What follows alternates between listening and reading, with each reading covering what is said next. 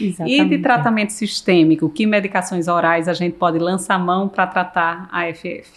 Então, a gente tem as medicações antidrogênicas, né? Como a gente falou da fisiopatologia, parece que elas estão, é, que a, os hormônios eles estão relacionados. Então, a gente pode lançar mão aí da dutasterida, da finasterida, dependendo do paciente, do perfil do paciente, como é mais comum aí na paciente, né, já mais velha, perimenopausa já é uma coisa mais segura, tá? Uhum. Mas se é um quadro numa paciente mais jovem, aí você realmente vai pensar aí tá, nas outras medicações, tá? Exato. Mas a gente tem como opção, né, os inibidores da 5-alfa-redutase, o tasterida e finasterida, e a gente tem, na prática, a gente usa muito a hidroxicloroquina. Tá? A gente tem, eu acho que é o que a gente mais utiliza. É, eu acho que é o que a gente entra quase sempre, é, né? A exatamente. gente, às vezes, não entra ela de primeira, excepcionalmente, em pacientes com líquen pigmentoso. Isso. Né? Porque a gente sabe que a hidroxicloroquina pode ter um, um, potencial de pigmentação, então pode atrapalhar, entre aspas, esse, outro, esse outro tipo de. Essa outra, eita, essa outra manifestação.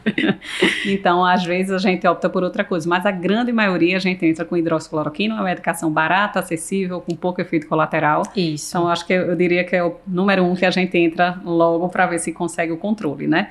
O que mais que a gente faz além da hidroxi e dos inibidores de 5-alfa-redutase?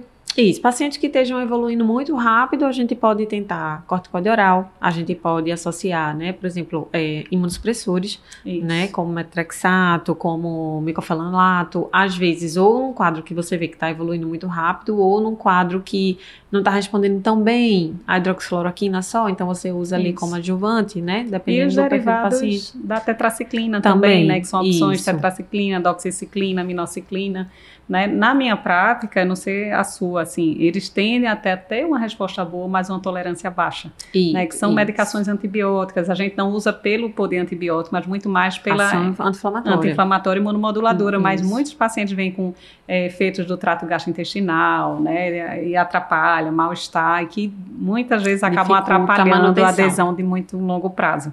Mas isso. é uma opção segura também e tranquila para ser introduzida.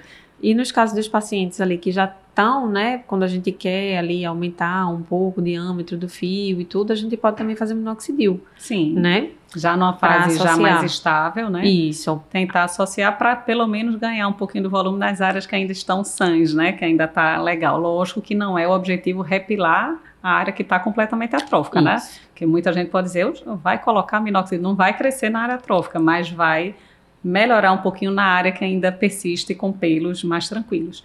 E com relação às pápulas faciais, Regina, com o que é que a gente pode ajudar? Fica aquele aspecto papuloso, né, inestético de face, o que é que a gente pode tratar? Isso. Essas medicações resolvem geralmente? Não, para essas pápulas não. O que acontece? Os pacientes, eles às vezes reclamam porque fica com aspecto áspero a face, né? Isso. Então, para tratar essas pápulas, a gente pode lançar uma da isotretinoína, mais uma dose bem baixinha, né? É, Geralmente 10 miligramas, tá? É. Que aí costuma, é, os estudos bem. mostram assim uma boa resposta.